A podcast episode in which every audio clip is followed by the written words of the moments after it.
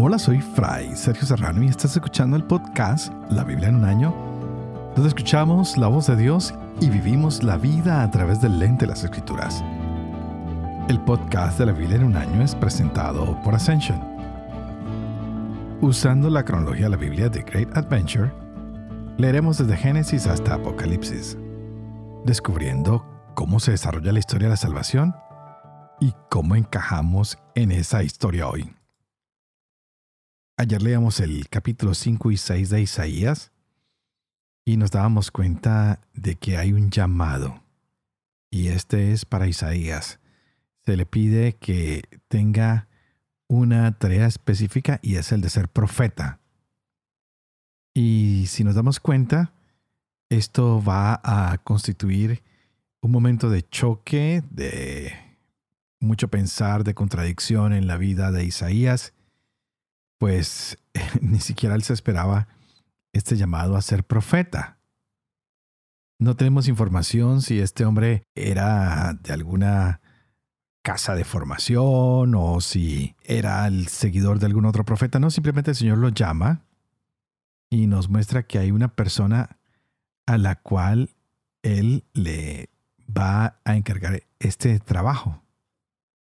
Y de aquí en adelante nos vamos a encontrar con Isaías, en quien Dios va a depositar mucha confianza y quien va a estar diciéndole qué es lo que tiene que decir constantemente, hasta el punto de que va a anunciarle a algunas personas cuando estén llegando al final de sus vidas. Es algo bastante difícil.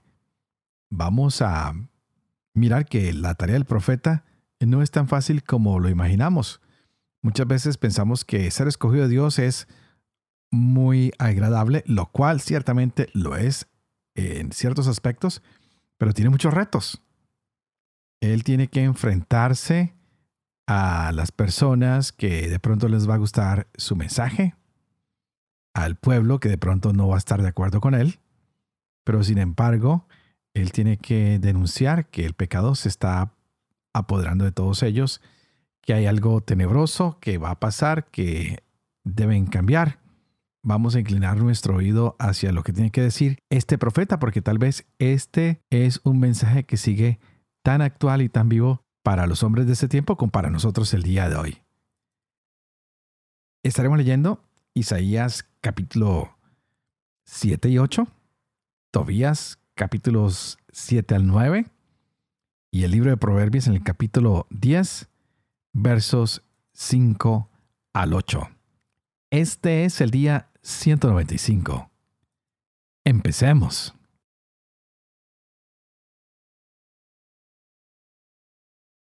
Isaías capítulo 7 En tiempo de Ahaz, hijo de Jotán, hijo de Osías, rey de Judá, subió Razom, rey de Aram, con Pecac, hijo de Rebelías, rey de Israel, a Jerusalén para atacarla, mas no pudieron hacerlo. La casa de David había recibido este aviso. Aram se ha unido con Efraín. Y se estremeció el corazón del rey y el corazón de su pueblo, como se estremecen los árboles del bosque por el viento. Entonces Yahvé dijo a Isaías, Ea, sal con tu hijo Sear Yasub al final del caño de la alberca superior, por la calzada del campo del batanero, al encuentro de Ahaz y dile, alerta, pero ten calma, no temas ni desmaye tu corazón por ese par de cabos de tizones humeantes, ya que harán Efraín y el hijo de Romelías han maquinado tu ruina diciendo, subamos contra Judá y desmembrémoslo. Abramos brecha en él y pongamos allí por rey al hijo de Tabel. Así ha dicho el Señor Yahvé. No se mantendrá ni será así, porque la capital de Aram es Damasco, y el cabeza de Damasco, Razón.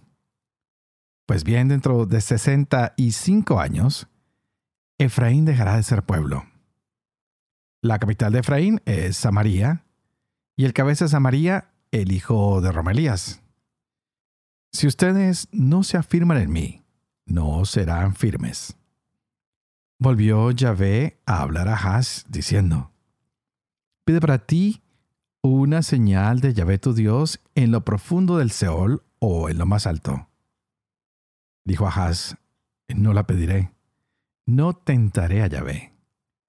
Dijo Isaías, Oigan pues ustedes, casa David, ¿les parece poco cansar a los hombres que cansan también a mi Dios? Pues bien, el Señor mismo va a darles una señal. Y aquí que una doncella está encinta y va a dar a luz un hijo, y le pondrá por nombre Emanuel. Cuajada y miel comerá hasta que sepa rehusar lo malo y elegir lo bueno. Porque antes que sepa el niño rehusar lo malo y elegir lo bueno, será abandonado el territorio cuyos dos reyes te dan miedo.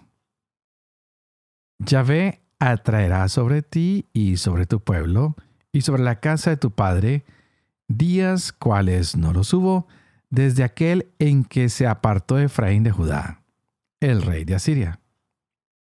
Aquel día silbará Yahvé al enjambre que hay en los confines de los ríos de Egipto y a las abejas que hay en tierra de Asiria.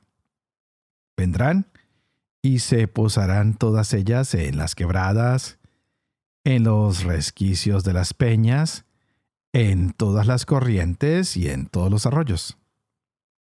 Aquel día rapará el Señor con navaja alquilada allende el río, con el rey de Asiria, la cabeza y el vello de las piernas, y también la barba afeitará. Aquel día criará cada uno una novilla y un par de ovejas. Y así de tanto dar leche comerá cuajada, porque cuajada y miel comerá todo el que quedare dentro del país. Aquel día, cualquier lugar donde antes hubo mil cepas por valor de mil piezas de plata, será de la zarza y el abrojo. Con flechas y arcos se entrará allí pues zarza y abrojo será toda la tierra, y en ninguno de los montes que se desbrozan con la asada. Se podrá entrar por temor de las zarzas y abrojos. Será de esa de bueyes y pastizal de ovejas. Yahvé me dijo, toma una placa grande, escribe en ella con buril. De Maer Salal Hasbaz, y toma por fieles testigos míos al sacerdote Urias y a Zacarías, hijo de Baraquías. Me acerqué a la profetisa que concibió y dio a luz un hijo. Yahvé me dijo, llámale Maer Salal Hasbaz, pues antes que sepa el niño decir papá y mamá, la riqueza de Damasco y el botín de Samaria serán llevados ante el rey de Asiria volvió Yahvé a hablarme de nuevo. ¿Por qué ha rehusado ese pueblo las aguas de Siloé, que fluyen inmensamente, y se ha desmoralizado ante razón el hijo de Romelías por lo mismo? He aquí que el Señor hace subir contra ellos las aguas del río, embravecidas y copiosas. Desbordará por todos sus cauces el rey de Asiria y todo su esplendor, invadirá todas sus riberas. Seguirá por Judá, anegando su paso hasta llegar al cuello. Y la envergadura de sus alas abarcará la anchura de tu tierra, Emanuel. Hagan leva pueblos, serán derrotados. Escuchen confines todos de la tierra. Alarma, serán destrozados. Alarma, serán derrotados. Tracen un plan, fracasará digan una palabra, no se cumplirá, porque con nosotros está Dios. Pues así me ha dicho Yahvé cuando me tomó de la mano y me apartó de seguir por el camino de ese pueblo. No llamen ustedes conspiración a lo que ese pueblo llama conspiración. Ni teman ni tiemblen por lo que él teme. A Yahvé Sebaot, a ese tengan por santo sea él su temor y él su temblor. Será un santuario y piedra de tropiezo y peña de escándalo para entrambas casas de Israel, lazo y trampa para los moradores de Jerusalén. Allí tropezarán muchos, caerán, se estrellarán y serán atrapados y presos. Envuelve el testimonio, sella la enseñanza entre mis discípulos. Aguardaré a Yahvé, el que oculta su rostro a la casa Jacob, y esperaré por él. Aquí estamos yo y los hijos que me ha dado Yahvé por señales y pruebas en Israel, en pro de la enseñanza y el testimonio, de parte de Yahvé Sebaot, el que reside en el monte Sión. Y cuando les digan a ustedes, consulten a los nigromantes y a los adivinos que bisbisean y murmujean, es que no consulta un pueblo a sus dioses por los vivos a los muertos. Vaya si dirán tal cosa, lo que no tiene provecho. Pasará por allí lacerado y hambriento. Y así que le dé el hambre, se enojará y faltará a su rey y a su Dios. Volverá el rostro a lo alto, la tierra oteará, y solo habrá cerrazón y negrura. Lobreguez prieta y tiniebla espesa. Pues, ¿no hay lobreguez para quien tiene apretura?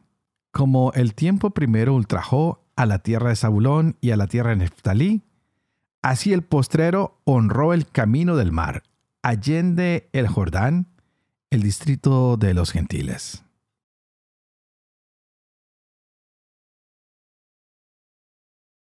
Tobías capítulo 7 Cuando entraron en Ecpátana, dijo Tobías, Hermano Azarías, guíame en derechura a casa de Raguel, nuestro hermano. Lo condujo pues a casa de Raguel, y lo encontraron sentado a la puerta del patio. Lo saludaron ellos primero, y él les contestó. Mucha dicha les deseo, hermanos, y en buena salud vengan. Los llevó a su casa y dijo a su mujer Edna, ¿Cómo se parece este muchacho a mi hermano Tobit? Edna les preguntó, ¿de dónde son hermanos? Respondieron, somos de los hijos de Neftalí, de los deportados de Nínive. Les dijo, ¿conocen a Tobit, nuestro hermano? Ellos contestaron, sí, lo conocemos. ¿Está bien? Vive y está bien. Y Tobías añadió, es mi padre. Raúl se puso en pie de un salto. Lo besó entre sollozos y le dijo, Bendito seas Hijo, tienes un padre honrado y bueno. Qué gran desgracia haberse quedado ciego un hombre tan justo y tan limosnero. Y echándose al cuello de su hermano Tobías, rompió a llorar. También lloró su mujer Edna y su hija Sarra. Mató luego un carnero del rebaño y los acogió con toda cordialidad. Después de lavarse y bañarse, se pusieron a comer. Tobías dijo entonces a Rafael, Hermano Azarías, di a Raguel que me dé por mujer a mi hermana Azarra. Al oír Raguel estas palabras, dijo al joven, Come, bebe y disfruta esta noche, porque ningún hombre hay fuera de ti que tenga derecho a tomar mi hija Sarra, de modo que ni yo mismo estoy facultado para darla a otro, sino es a ti que eres mi pariente más próximo. Pero voy a hablarte con franqueza, muchacho. Ya la he dado a siete maridos de nuestros hermanos, y todos murieron la misma noche que entraron donde ella. Así que, muchacho, Ahora come y bebe, y el Señor les dará su gracia y su paz. Pero Tobías replicó, No comeré ni beberé hasta que no hayas tomado una decisión acerca de lo que te he pedido. Raguel le dijo, Está bien. A ti se te debe dar según la sentencia del libro de Moisés, y el cielo decreta que te sea dada. Recibe a tu hermana. A partir de ahora, tú eres su hermano y ella es tu hermana. Tuya es desde hoy por siempre. Que el Señor del cielo los guíe a buen fin esta noche, hijo, y les dé su gracia y su paz. Llamó Raúl a su hija Sara, y cuando ella se presentó, la tomó de la mano y se la entregó a Tobías diciendo, Recíbela, pues se te da por mujer según la ley y la sentencia escrita en el libro de Moisés. Tómala y llévala con bien a la casa de tu padre, y que el Dios del cielo los guíe en paz por el buen camino. Llamó luego a la madre, mandó traer una hoja de papiro y redactó el contrato matrimonial, con lo cual se la entregó por mujer conforme a la sentencia de la ley de Moisés. Y acabado esto, empezaron a comer y a beber. Raguel llamó a su mujer Egna y le dijo, Hermana, prepara la otra habitación y lleva allí a Zarra. Ella fue y preparó un lecho en la habitación, tal como se lo había ordenado, y llevó allí a Zarra. Lloró ella y luego, secándose las lágrimas, le dijo, Ten confianza, hija, que el Señor del cielo te dé alegría en vez de esta tristeza. Ten confianza, hija. Y salió. Cuando acabaron de comer y beber, decidieron acostarse y llevaron al joven al aposento. Recordó Tobías las palabras de Rafael, y tomando el hígado y el corazón del pez de la bolsa donde los tenía, los puso sobre las brasas de los perfumes. El olor del pez expulsó al demonio que escapó por los aires hacia la región de Egipto. Fue Rafael a su alcance, lo ató de pies y manos y en un instante lo encadenó. Los padres salieron y cerraron la puerta de la habitación. Entonces Tobías se levantó del lecho y le dijo, Levántate, hermana, y oremos. Y pidamos a nuestro Señor que se apiade de nosotros y nos salve. Ella se levantó y empezaron a suplicar y a pedir el poder quedar a salvo. Comenzó él diciendo, Bendito seas Dios de nuestros padres, y bendito sea tu nombre por todos los siglos de los siglos. Que te bendigan los cielos y tu creación entera por los siglos todos. Tú creaste a Adán, y para él creaste a Eva, su mujer, para sostén y ayuda, y para que de ambos proviniera la raza de los hombres. Tú mismo dijiste, no es bueno que el hombre se halle solo. Hagámosle una ayuda semejante a él. Yo no tomo a esta mi hermana con deseo impuro, mas con recta intención. Ten piedad de mí y de ella, y podamos llegar juntos a nuestra ancianidad. Y dijeron a coro, Amén, amén. Y se acostaron para pasar la noche. Se levantó Raguel y llamando a los criados que tenía en casa, fueron a cavar una tumba porque se decía, no sea que haya muerto y nos sirva de burla y escarnio. Cuando tuvieron cavada la tumba, volvió Raguel a casa llamó a su mujer y le dijo, manda a una criada que entre a ver si vive. Y si ha muerto, lo enterraremos sin que nadie se entere. Mandaron a la criada, encendieron la lámpara y abrieron la puerta.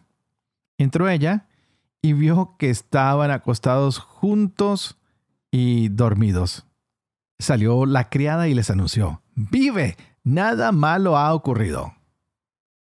Raguel bendijo al Dios del cielo diciendo, Bendito seas, oh Dios, con toda pura bendición, y seas bendito por los siglos todos. Seas bendecido por haberme alegrado y no haber ocurrido el mal que temía. Pues te has portado con nosotros conforme a tu gran piedad. Seas bendecido por tener compasión de dos hijos únicos.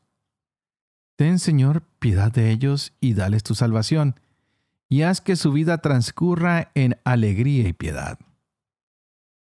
Después ordenó a sus criados que rellenasen la fosa antes que amaneciera. Mandó a su mujer coser una gran hornada, y él fue al establo, tomó dos bueyes y cuatro carneros, y ordenó que los aderezaran. Y comenzaron los preparativos. Hizo llamar a Tobías y le dijo, Durante catorce días no te moverás de aquí. Te quedarás conmigo comiendo y bebiendo y llenarás de gozo el corazón de mi hija por sus tristezas pasadas. Luego tomarás la mitad de todo cuanto aquí poseo y te volverás con felicidad a casa de tu padre. Cuando mi mujer y yo hayamos muerto, también será para ustedes la otra mitad. Ten confianza, hijo. Yo soy tu padre y Edna tu madre junto a ti estaremos y junto a tu hermana desde ahora en adelante. Ten confianza, hijo. Entonces Tobías llamó a Rafael y le dijo, Hermano Azarías, toma contigo cuatro criados y dos camellos y vete a Ragués. Dirígete a Gabael. Dale el recibo y hazte cargo del dinero. Invítale también a que se venga contigo a la boda. Tú sabes que mi padre lleva cuenta de los días, y si me demoro uno solo, le daré un gran disgusto. Ya ves que Raguel me ha conjurado, y que no puedo desatender su deseo. Rafael se puso en camino para Ragués de Media con los cuatro criados y los dos camellos, y fueron a pernoctar en casa de Gabael le presentó el recibo y le dio la noticia de que Tobías, hijo de Tobit, se había casado y lo invitaba a la boda. Gabael se levantó, le entregó todos los sacos de dinero con los sellos intactos y los cargaron sobre los camellos. Levantándose de madrugada, partieron juntos para la boda. Y llegados a casa de Raguel, encontraron a Tobías puesto a la mesa y como se levantara a toda prisa para saludarlo, Gabael rompió a llorar y lo bendijo diciendo, Hombre bueno y honrado, hijo de un hombre honrado y bueno, justo y limosnero. Que el Señor te conceda la bendición del cielo a ti, a tu mujer, al padre y a la madre de tu mujer. Bendito sea Dios, que me ha permitido ver un vivo retrato de mi primo Tobit.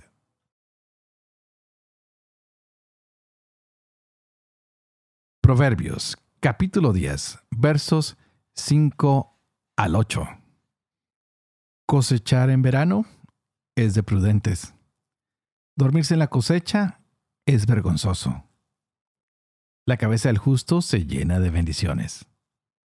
La boca del malvado esconde violencia. El recuerdo del justo es bendito. El nombre del malvado se consume. Hombre sensato acepta órdenes. Hombre charlatán corre a su ruina.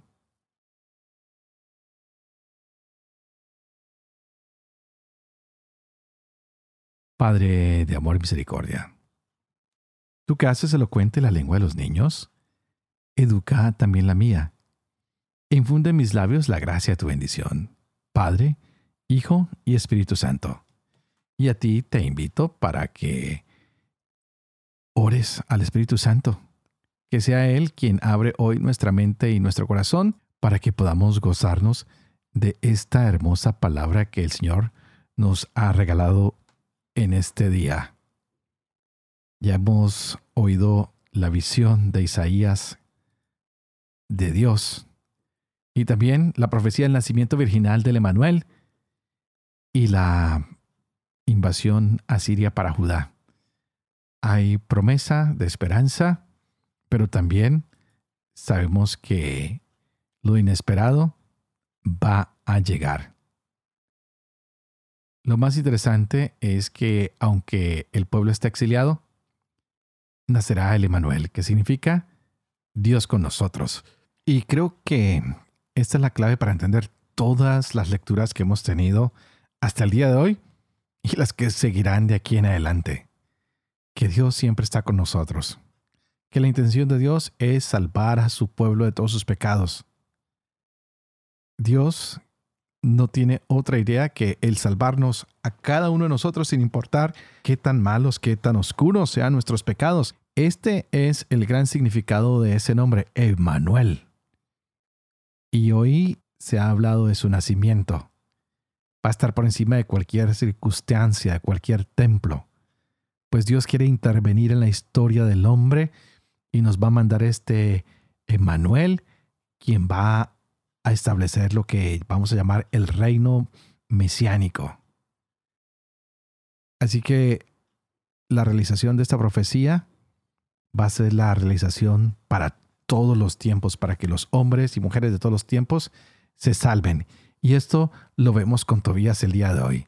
Una mujer que llevaba siete maridos, que ninguno se había salvado, pero hoy el ángel Rafael le ayuda a Tobías, le cuenta para qué fue que salió ese pescado, para qué le habían sacado el corazón y la hiel, el hígado. Y con esto combaten a este espíritu que estaba enamorado de ella y que no le permitía estar casada con ningún hombre. Pero vemos que para Dios no hay nada imposible. Que ha mandado a su ángel a que proteja a Tobías. Hoy Tobías pone toda su confianza en las palabras del ángel. Ha usado ese hígado, lo ha quemado y aparte de eso ha confiado tanto en él que le ha entregado los papeles para recoger su herencia. ¡Wow! ¡Qué confianza la que le tiene! Y es muy afortunado Tobías. Todos ven en él el semblante de su padre. Pueden ver en él la bondad de su padre. Qué lindo fuera que todos pudieran ver en nosotros la bondad, la honestidad de nuestro Padre, nuestro Padre Dios, que es un Dios que siempre bendice, que es un Dios amigo, que es un Dios que está en ayuda del pobre, del que pide limosna, que es un Dios bastante flexible, que no vacila en ayudar, pero que está siempre en directa lucha contra el pecado.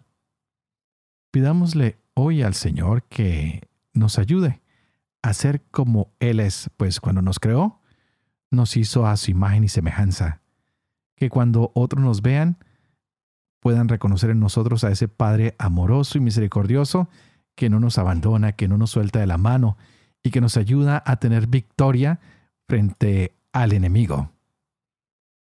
Y hoy, antes de terminar, pues como siempre les quiero pedir que por favor oren por mí, para que pueda llevar adelante este proyecto de la Biblia en un año, para que yo pueda vivir con fe lo que leo, lo que comparto, para poder enseñar siempre la verdad y para poder cumplir siempre lo que he enseñado. Y que la bendición de Dios Todopoderoso, que es Padre, Hijo y Espíritu Santo, descienda sobre ustedes y los acompañe siempre. Que Dios los bendiga.